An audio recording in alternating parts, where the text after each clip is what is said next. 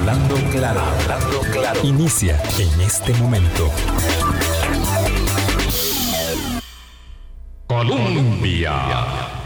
Con un país en sintonía, 8 en punto de la mañana. ¿Qué tal? ¿Cómo están? No se oye la misma voz. No, tengo que cambiar de mascarilla, eso lo sé, pero yo quería estrenar. Buenos días, gracias. Ojalá hayan tenido el mejor fin de semana posible. Estrenar esta que se me ha regalado. Mm, ¿Verdad? Se me ha regalado. Y Claro, le falta un logo, pero tiene el que yo quería que tuviese, que es el de la lucha contra el cáncer de mama. Día Mundial que eh, se mm, establece en el calendario de mañana, 19 de octubre, eh, pero que se acostumbra a que durante el mes se pueda utilizar símbolos. Hay campañas de recolección, además de dinero para... Prohijar la atención, los exámenes para mm, detección temprana de cáncer de mama y por supuesto esa práctica habitual eh, del auscultamiento y mm, del interés, eh, la necesidad de estar eh, observando cualquier, mm, digamos, circunstancia anómala en, en, los pechos para luchar contra esta, este padecimiento tan, tan importante de los más significativos cánceres. Entonces, bueno, por eso estamos estrenando esta, esta mascarilla. Ahorita ya me voy a cambiar por la habitual eh, que nos eh, permite em, comunicarnos todavía con más claridad. Ojalá hayan tenido un buen fin de semana. Don Álvaro Murillo, ¿qué tal? Muchas noticias, qué montón. Muchas, muchas. En eso pasamos el fin de semana, además de viendo llover baldazo eh, sabroso que se vino en buena parte del país ayer por, por la tarde. Ojalá que todos podamos verlo eh, así y que no sea necesariamente motivo de emergencias, aunque ahora se lo, se lo preguntaremos al, al invitado turno, al, experto. Al, experto, presidente ejecutivo de la Comisión Nacional de Emergencias y Atención de y perdón y prevención de, emergencia. Ahora prevención de riesgos y atención prevención de, riesgos y atención de emergencia cierto don Alex Solís. Eh, Vilma nada más un recuento eh, rápido muere ya confirmado por los, medios internacionales. muere Colin eh, Powell ex secretario de Estado estadounidense ex militar a sus 84 años por consecuencias de COVID-19 para que Colin Powell tuvo un papel muy destacado, eh, tristemente célebre, digamos, habría que señalar, porque fue un hombre con una carrera brillante, hasta que en la administración de Bush hijo eh, tomó parte en las decisiones neurálgicas más eh, delicadas de las incursiones que Estados Unidos hizo, eh, pues obviamente en, todo el, mundo, eh, donde se persiguió, donde se persiguió a Osama Bin Laden después de los atentados de las Torres Gemelas. Y fue, él reconoció tristemente que había sido llevado, conducido por la política de eh, mm, perverso eh, vicepresidente de George Bush, Dick Cheney, que es eh, pueden ver esa película que es maravillosa y del secretario de Justicia, Donald Rumsfeld. ese fue como el triunvirato de las decisiones más fuertes que se tomaron, avaladas todas por esa administración y que, bueno, hasta nuestros días tiene implicaciones, pero Colin Powell fue un hombre de una carrera brillantísima, de verdad. Republicano muy respetado, Vilma, que luego se volcó a pedir apoyo a candidatos demócratas, mm, como el caso más conocido, obviamente, Por supuesto, Obama. De, Barack Obama, pero también Hillary Clinton y finalmente Joe Biden también. Es de este grupo de republicanos, mm, digamos, reconocidos por, por todas las partes del sistema político eh, como, como un, un, hombre valioso, eh, a pesar de haber validado ciertamente la política guerrerista del gobierno de George W. Bush. Eh, política, eh, de, política, claro, hay mucho.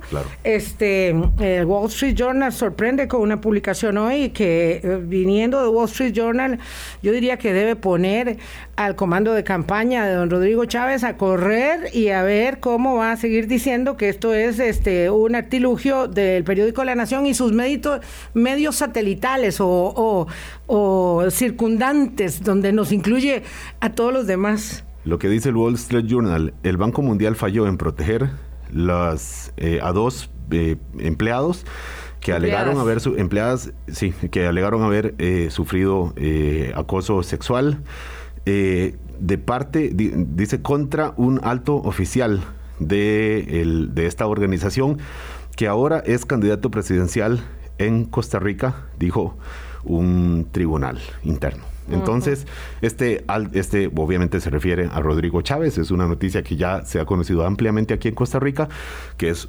efectivamente uno de los 27 candidatos presidenciales eh, que está corriendo para las elecciones de febrero 2026 y que ha tratado de... 2022. perdón, 2022, digo, para el gobierno 2022-2026, y que ha tratado de o minimizar o relativizar o justificar habrá que ver según qué declaraciones estas eh, acusaciones que ciertamente se habían concretado en una en unas sanciones eh, después eh, conocidas después de que don Rodrigo Chávez ejerció unos meses como ministro de Hacienda aquí en Costa Rica. Insisto, Wall Street Journal no un periódico partidista que probablemente le importe muy poco lo que está pasando aquí en la contienda política interna, es el que lo ha publicado este día lunes. Sí. Eh, lo vamos a, reproducir. Y, bueno, para ya empezar con las buenas noticias acá, em, premio qué buen, junto con ese aguacero, don Alex Solís, yo creo que usted también está celebrando, como todos estamos celebrando, un premio de tal calibre eh, mañana lo vamos a ver esto con la ministra Andrea Mesa y el eh, eh, director de servicios ambientales del FONAFIFO, del Fondo Nacional de Financiamiento Forestal. Este, qué maravilla de noticia ayer. La verdad es que a uno se le hace un puño el alma de emoción cuando ve esas tomas, además maravillosas que eh, generan, digamos, como que preceden y, dan durante el momento del anuncio y luego posteriormente. ¿Qué clase de transmisión? El equivalente, así le llaman, el premio Nobel de, temas ambientales. Ese eh, fue otorgado a Costa Rica específicamente por el programa de pagos de servicios ambientales, un programa que lleva ya 20, casi 25, 20 cuatro años de, de, aplicación y que consiste en que el Estado le da un eh, aporte económico a las personas para que conserven eh, el bosque cumpliendo una serie de, requisitos. Dinero procedente, por cierto, del que aportamos todos, porque hay que recordar, cuando decimos es un premio para el gobierno, ¿no? O para el gobierno que lo hizo, que fue ciertamente la administración de José María Figueres cuando se creó, o para este gobierno que el que le sale en la foto es Carlos Alvarado, ¿no? Cuando vamos y llenamos el tanque, estamos, el tanque de, combustible del carro, estamos financiando este programa de pago de servicios ambientales que ahora es visto como un modelo mundial y, bueno, galardonado ayer. En Muy interesante, ¿verdad? Significa que no nosotros establecimos impuestos verdes mucho, mucho antes de que existiera el término de impuestos verdes y eso lo podemos conversar eh, ampliamente eh, mañana eh, en, el espacio que vamos a dedicar a ello. Hoy hablamos de temas espinosos como la vacunación obligatoria y de esa particularidad. Vea, don Alex, que no hay eh, un asunto que no se concatene con otros. Aquí en Costa Rica, cuando tomamos decisiones de política pública, ¿verdad? Pensamos que solo nosotros los estamos, nos está ocurriendo, solo nosotros estamos haciendo algo. Después resulta que el mundo nos está observando con mucho cuidado, además nos reconoce y además somos parte, así, pero absolutamente eh, este, determinante de todas las otras piezas del engranaje de, esta aldea global.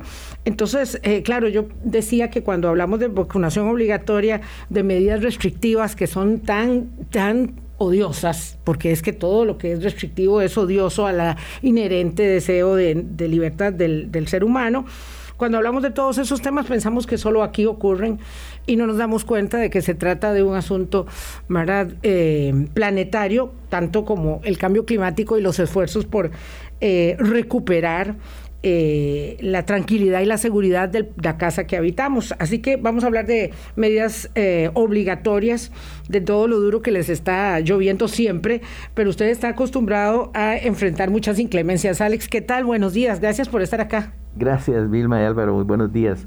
Eh, sí, realmente, realmente yo creo que empezar con buenas noticias antes de, hablar de esta otra parte es fundamental, incluso con este tema del, del, reconocimiento mundial a nuestro país por los esfuerzos en, en, la parte ambiental, tiene que ver con todo lo que estamos, lo que hemos venido hablando de las lluvias, del tema de las emergencias por lluvias, porque son acciones preventivas, es gestionar el riesgo y el riesgo no se gestiona solamente desde el ámbito de la emergencia, se gestiona desde el ámbito del desarrollo.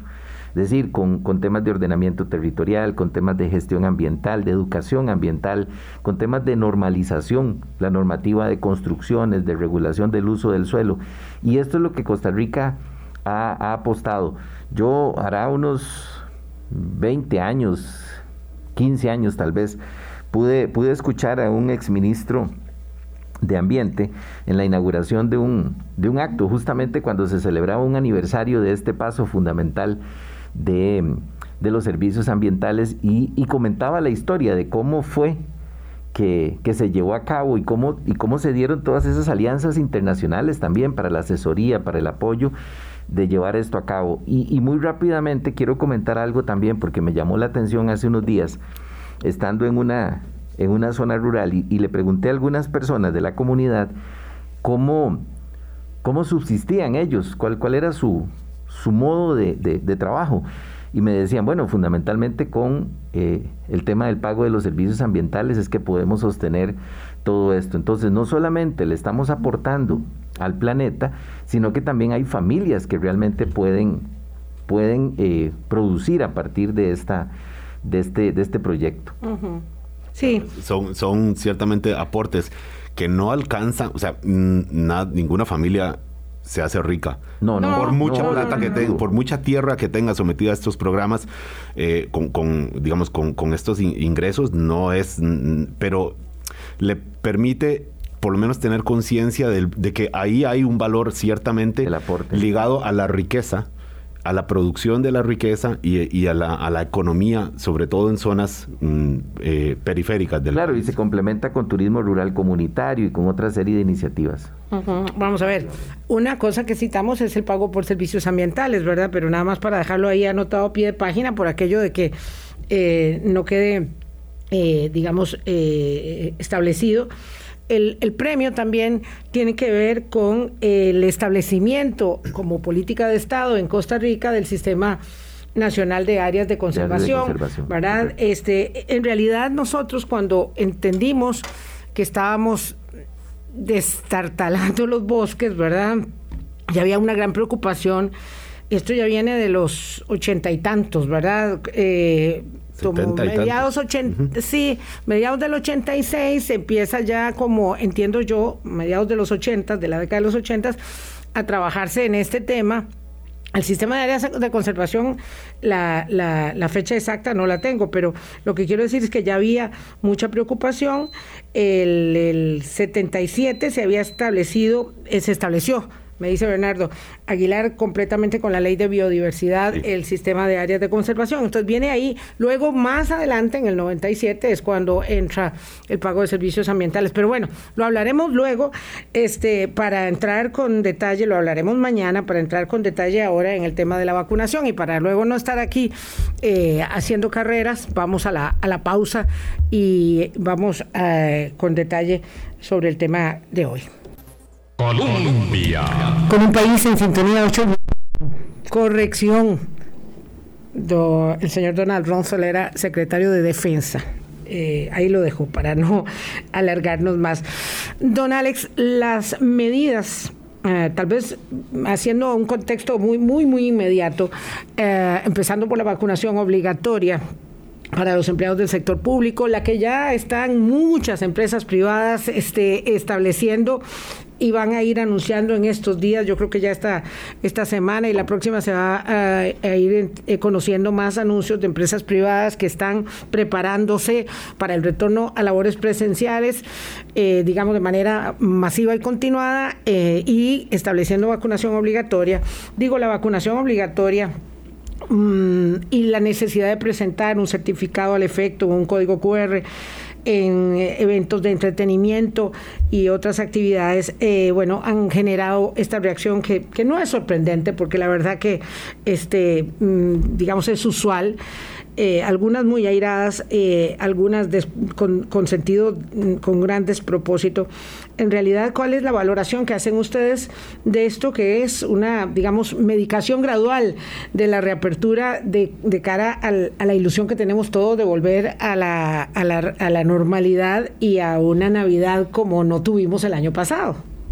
Sí, yo, yo creo, doña Vilma, que en esto la gradualidad es lo que ha imperado desde el, prácticamente desde el 29 de, enero del 2020 que comenzamos a tomar las primeras acciones para prepararnos frente a la llegada del SARS-CoV-2 a nuestro país. Y ahí, y ahí comenzamos a preparar lineamientos, protocolos, personal, incluso como dije en otro programa hace algunas semanas, hicimos simulaciones que se quedaron cortas, ¿verdad? Porque, porque realmente eh, uno, uno trata de preparar a las comunidades, al país para enfrentar una situación de emergencia, pero, pero ahí hay situaciones que se salen completamente del, del escenario que, que uno puede prever.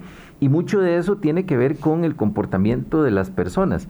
Es decir, si nosotros cuando estamos frente a un área de, frente a una, a una inundación, eh, tomamos las medidas de prevención o en una zona de deslizamiento, tomamos las medidas de prevención y aún así la gente masivamente llega al sitio donde está la tierra inestable y se desprende y se mueren muchas personas, eso ocurre porque se están obviando las medidas de, protección que se están generando.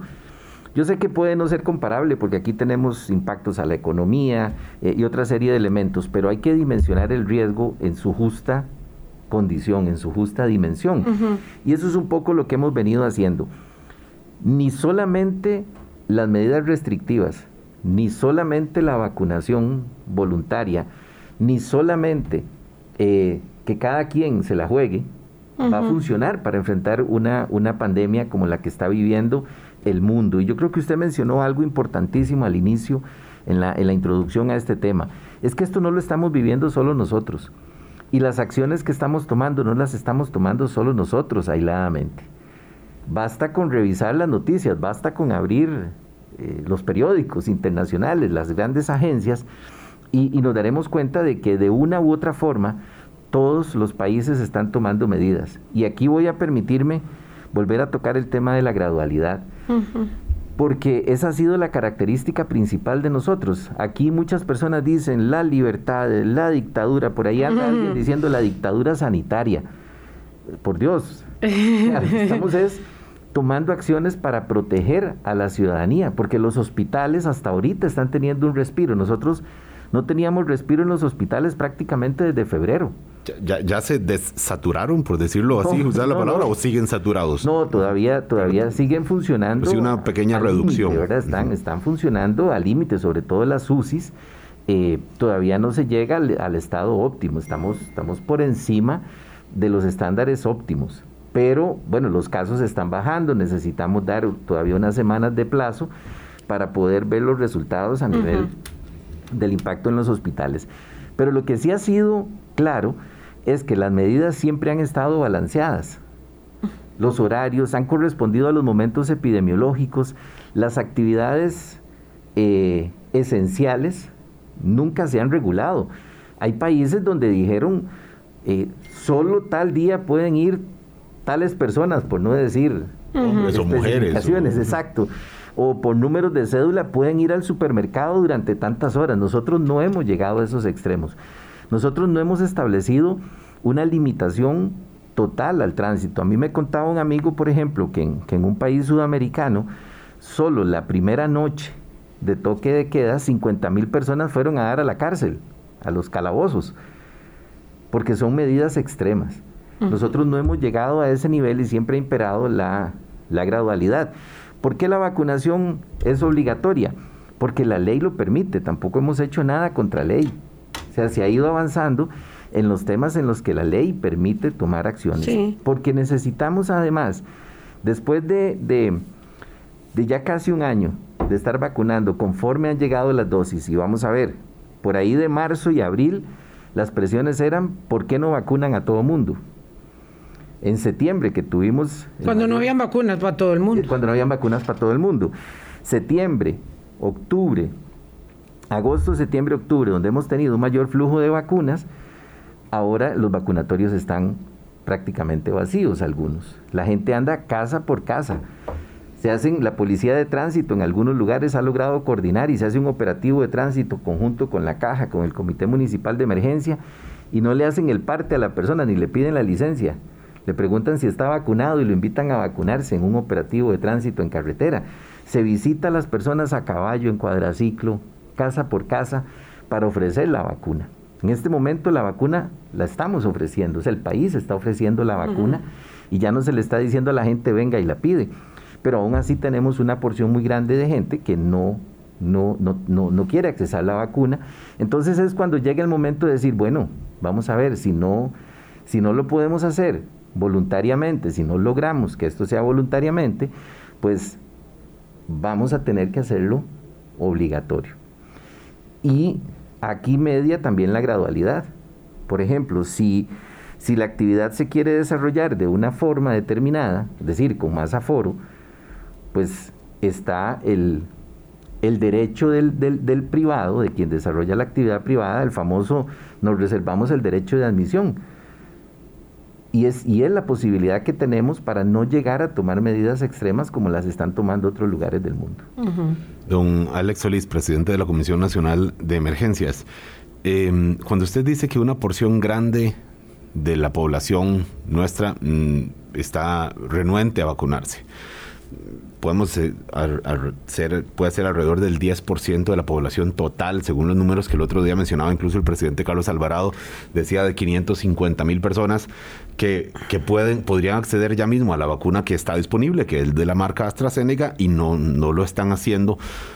Eh, sin querer jamás justificar la renuncia. Yo, yo, yo, con la cifra no estoy de acuerdo. Digamos, con, establecer una cifra de gente que no se quiere vacunar, me parece que eso, es decir, todos los que no se han podido vacunar hoy es porque no se quieren vacunar. Creo que no. Si uno observa, perdona que te interrumpa Álvaro, pero si uno observa, eh, bien lo estaba diciendo Alex, los vacunatorios el fin de semana, hay mucha gente que evidentemente no había tenido la oportunidad, el permiso del trabajo, digamos, hay gente que tiene mucho miedo de pedir permiso porque ha sufrido eh, la limitación, digamos, de, plazas y ha visto cómo han despedido mucha gente. Entonces, hay mucha gente que yo creo de esa, solo para establecer el punto de que no hay medio millón de personas para no estar eh, repitiendo como lo de las cosas que dice la defensora, que sin sentido alguno, que hay gente que no se quiere vacunar, que sea tanta. No, por eso, más bien, más bien, gracias Vilma, porque esto da pie a justamente por donde iba la pregunta. Porque en ese grupo hay muchos que no habían podido vacunarse, que, lo que, que, tal vez están anuentes, pero tienen miedo y no, y no lo han hecho, o tienen miedo a específicamente esta marca eh, de, de, esta casa farmacéutica, Pfizer, hay otros activamente antivacunas, que será un grupo pequeño probablemente, y hay otros eh, en contra específicamente de la vacuna contra COVID-19. Y luego están los negacionistas. Bueno, hay una variedad ahí, ni qué decir ideológica, que ya la vimos, que hay también una variedad muy, muy amplia. ¿Cómo atender de parte de, de las autoridades, de ustedes, una población que, que, puede ser tantas razones tan diversas, tan contradictorias, incluso eh, para poder avanzar en esta mm, digamos, en, este, en este último tramo de, la, de, la, campaña de vacunación, don Alex? Sí, yo, yo en esto lo que, lo que quisiera es denotar en, en ese contexto la aplicación de un modelo de gestión del riesgo, ¿verdad? Que es, que es lo que hemos venido haciendo desde la medida extrema, que son las medidas de marzo-abril del 2020, hasta el proceso de entender que hay que ir manejando el riesgo integralmente y, arrancamos en un proceso de apertura, que frente a un pico de, casos se tiene que frenar, echar para atrás y comenzar a buscar otras estrategias. En este caso, nosotros, y hemos pasado por muchas fases, es decir, la fase de las medidas más fuertes para poder ampliar capacidad hospitalaria y recibir todo lo que se ha tenido que recibir en las unidades de cuidados intensivos y en el sistema hospitalario, es decir, preparar el mecanismo de respuesta, hasta una fase en la que estamos en este momento donde nuevamente volvemos en el, en el ciclo de la gestión a trabajar preventivamente a partir de la inmunización, ¿verdad? Es decir, preparamos la capacidad de los hospitales para recibir a las personas que enferman y ahora nuevamente estamos complementando la búsqueda de las opciones para que las personas o no enfermen con las medidas de protección que se mantienen, como la mascarilla, el distanciamiento y otras, o bien si enferman, no enfermen gravemente, como es el proceso de vacunación. En ese contexto, dos cosas. La vacunación se vuelve obligatoria eh, en, el momento en que tenemos la capacidad de suplir las vacunas para la población que quiera vacunarse, ¿verdad? Porque a nadie se le puede llevar a la fuerza a vacunarse y eso es algo que, que tenemos que entender cuando alguien llama dictadura sanitaria a algo, tenemos que entender que a nadie se le va a ir a sacar de la casa a llevarlo a vacunar. Eso, eh, ni, eso, ni se le prohibirá ir por la calle, ni ir al supermercado siquiera. Ni se le prohibirá ir a la, por la calle, ni se le prohibirá entrar a una farmacia, ni a un supermercado, etcétera. Lo que sí es que tenemos que entender que hay actividades en las que para volver a la normalidad en el periodo en el que estamos se requiere estar vacunado.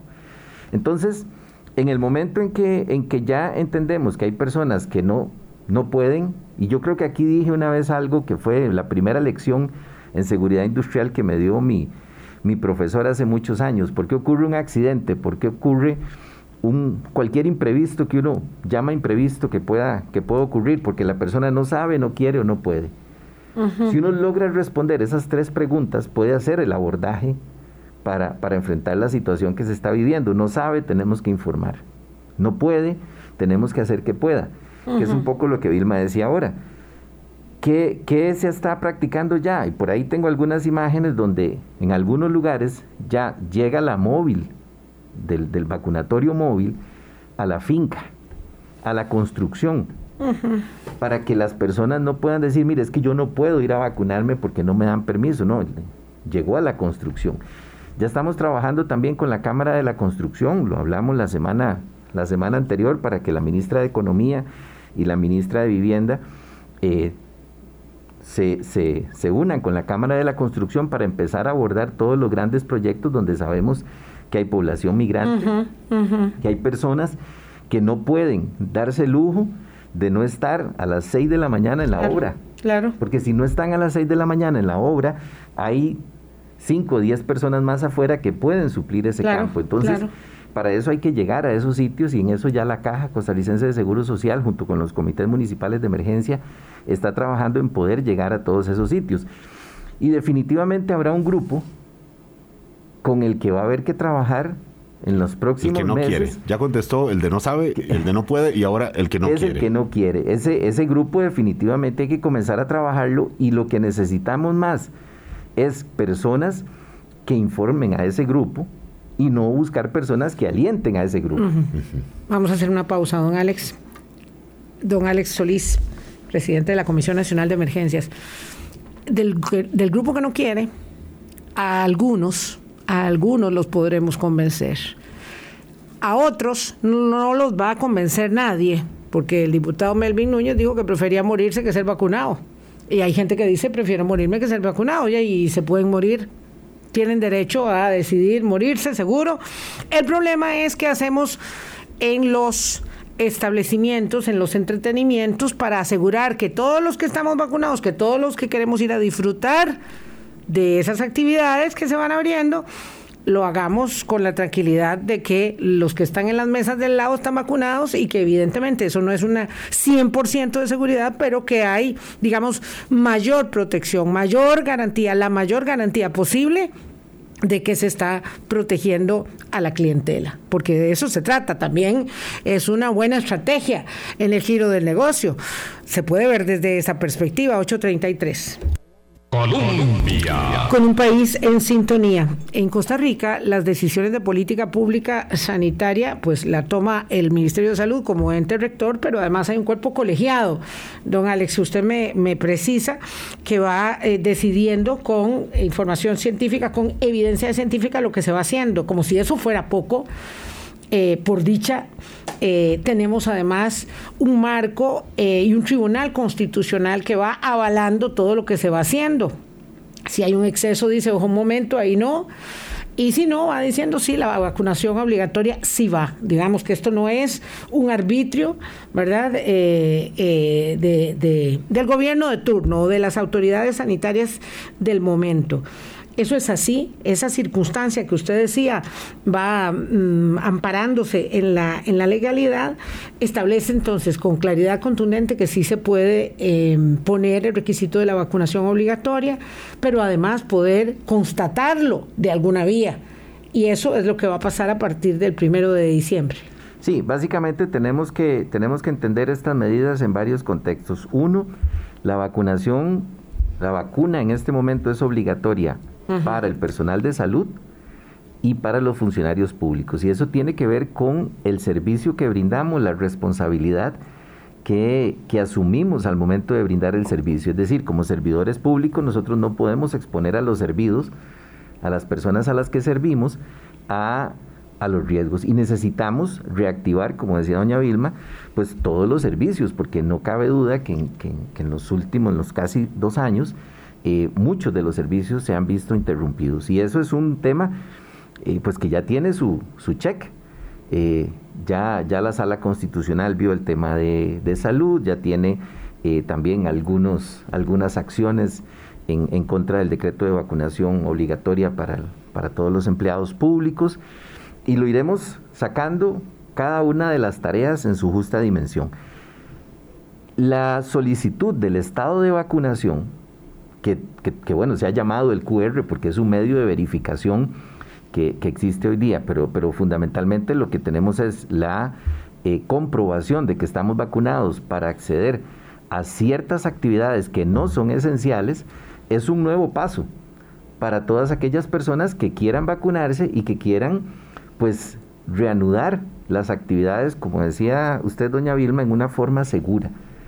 Porque eso tiene que ver también con el derecho eh, a la salud que tenemos todas las personas que habitamos el país. Es decir, yo tengo que tener la certeza de que si voy a un restaurante y estoy vacunado, también las personas que están alrededor mío están vacunadas, que, usan las medidas de protección. Yo muchas veces llego a un lugar y veo que la gente entra sin mascarilla o está en la mesa sin mascarilla en el momento en que no están consumiendo los alimentos y yo me retiro del lugar porque tengo la conciencia de que tengo que protegerme y yo sé que no se está cumpliendo la medida y, sé que muchas personas lo hacen también, se sienten incómodas cuando están en un lugar donde no se está usando la mascarilla y uno prefiere salirse de ese lugar. Entonces, si un, si un desarrollador de eventos, si un dueño de un restaurante o de una tienda considera que su sitio es un sitio donde la gente se va a sentir segura, puede tomar la acción de exigir el, comprobante de vacunación para poder llegar a ese, a ese sitio. Don Alex, eh, ustedes habían previsto, y cuando digo ustedes, el, cuerpo que toma decisiones de, en gobierno en, el manejo de esta emergencia, que una medida como esta iba eventualmente a unir a figuras que uno, yo creo que nunca han coincidido eh, en ningún lugar eh, simultáneamente, como, no sé, eh, candidato Otto Guevara, el sindicalista Albino Vargas, el diputado pastor don Melvin Núñez Piña, y la, defensora, de los habitantes incluso. ¿Ustedes vieron venir este panorama o esto ha sido una sorpresa como admito que para, para mí ha sido ver de tantas diferentes caras en, puestas en una misma línea? Vamos a ver, yo, yo voy a yo, voy a responder como un, como un gestor de riesgo, como un tomador de decisiones para beneficio de la mayoría. Eh, cuando, cuando elaboramos estos planes de gestión del riesgo, que tienen que ver también con la reactivación, uno no puede medir eh, calculadamente que haya que haya un cálculo tan tan fuerte de unirse sobre un tema tan complejo. Es decir, y aquí yo sé que voy, a, voy a decir algo políticamente incorrecto, pero a mí me cuesta entender cómo una instancia como la Defensoría de los Habitantes nos llama tres semanas atrás, cuatro semanas atrás a exigir vacunación 24/7 y ahora dice negocien con los antivacunas.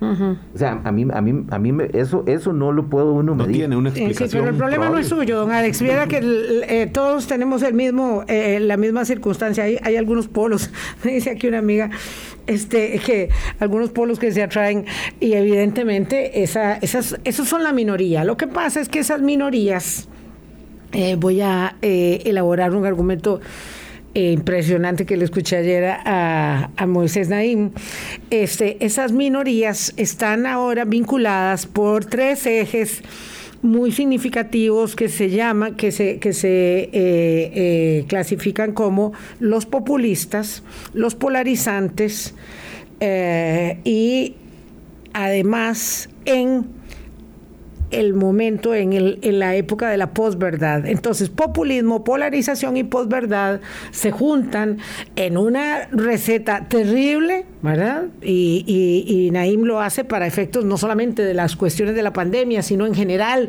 de la, de la situación crítica que viven las democracias en este tiempo. Moisés Naim es uno de los mejores pensadores de la coyuntura actual, es un latinoamericano que vive en España hace muchos años, yo soy una admiradora eh, de, este, de este hombre.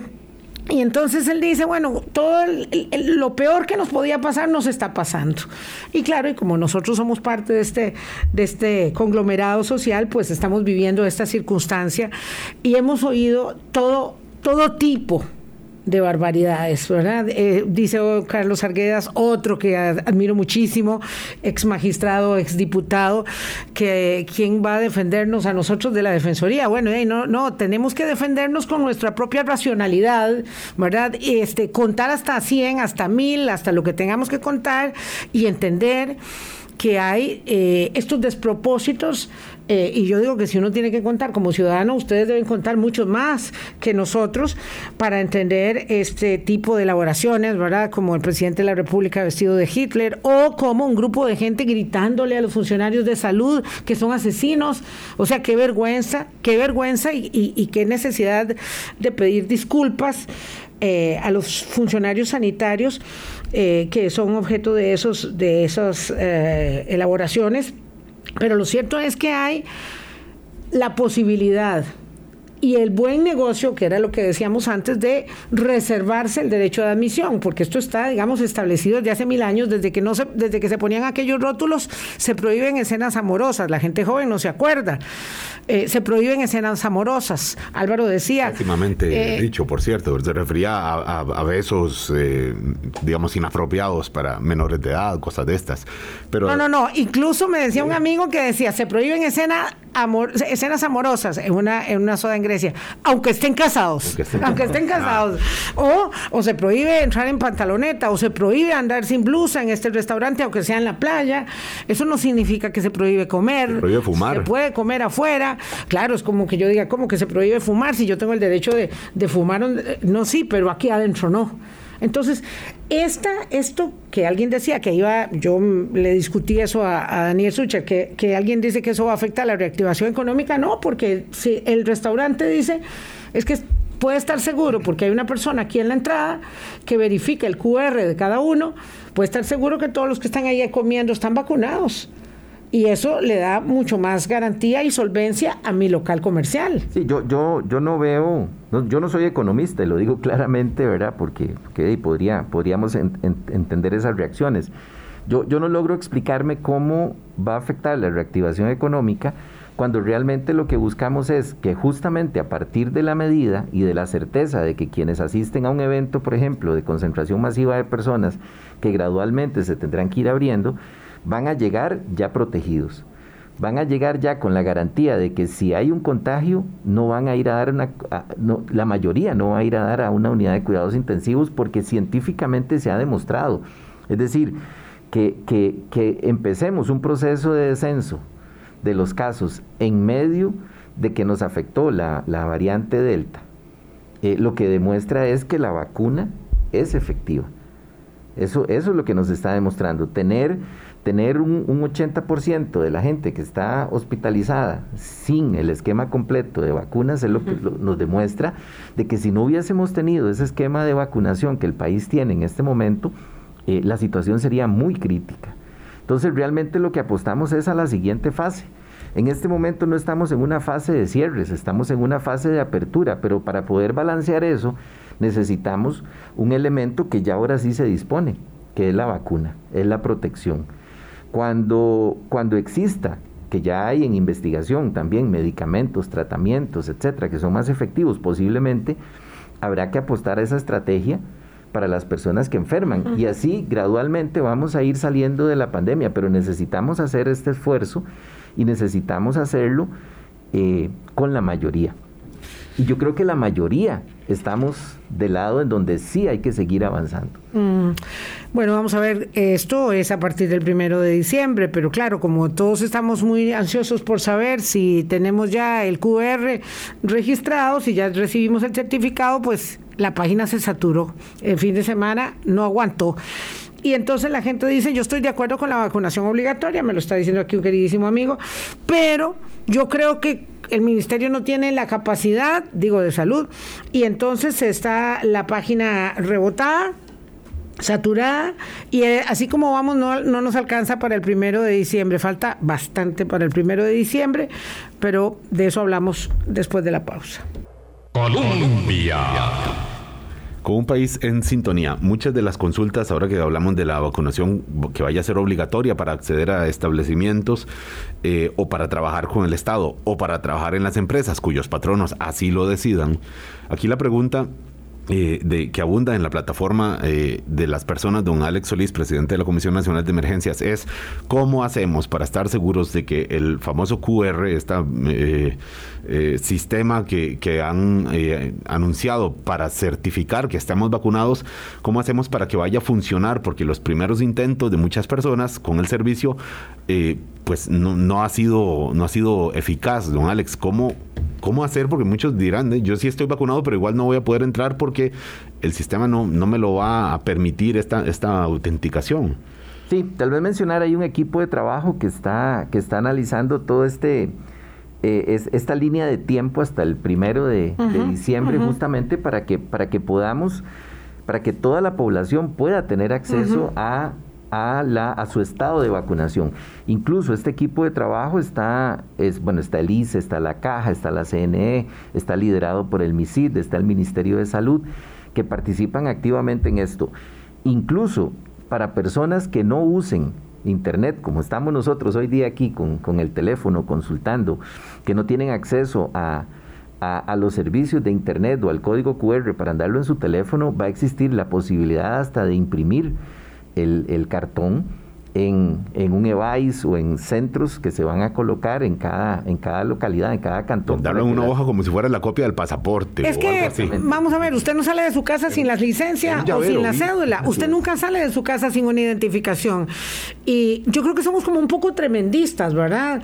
Eh, sin demérito de que eh, es un hecho que la página eh, se saturó el fin de semana, don Alex.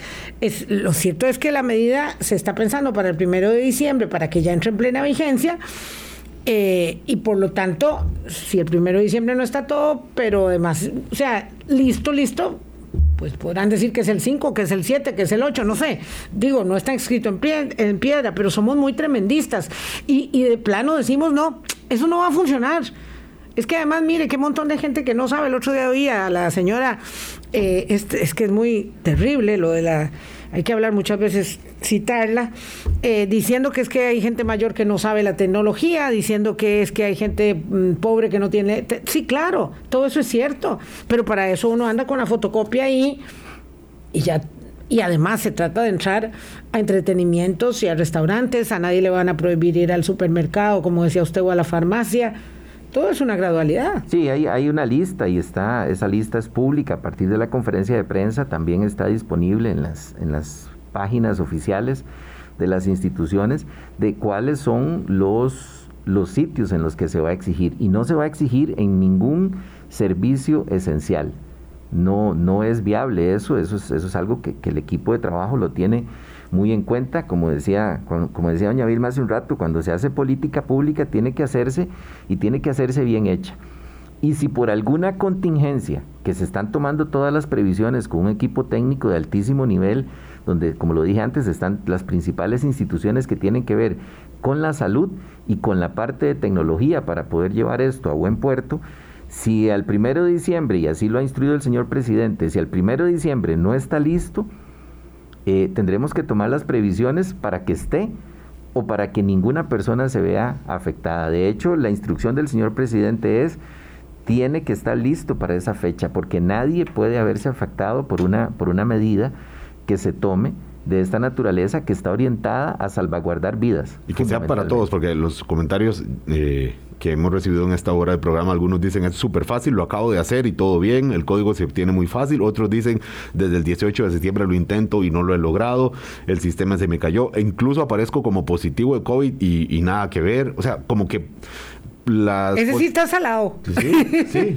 Y las yo, yo lo saqué el 11 de octubre y no tuve ningún problema. O sea, yo simplemente lo hice, duré, no sé, dos minutos haciendo el, el formulario y pues tuve suerte. Pero claro, como luego se anunció lo del QR, vino, o sea, que ello eh, fue de todo el mundo haciéndolo. Entonces ahí fue, uy Vea la cara que me hace don Daniel.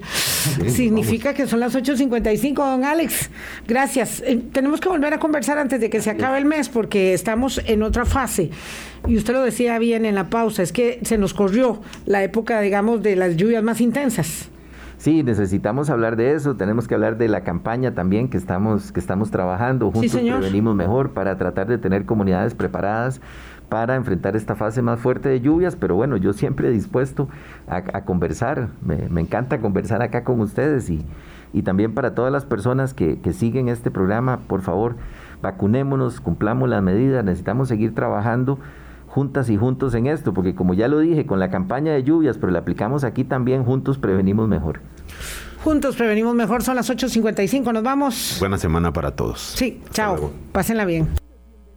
Hablando claro, hablando claro.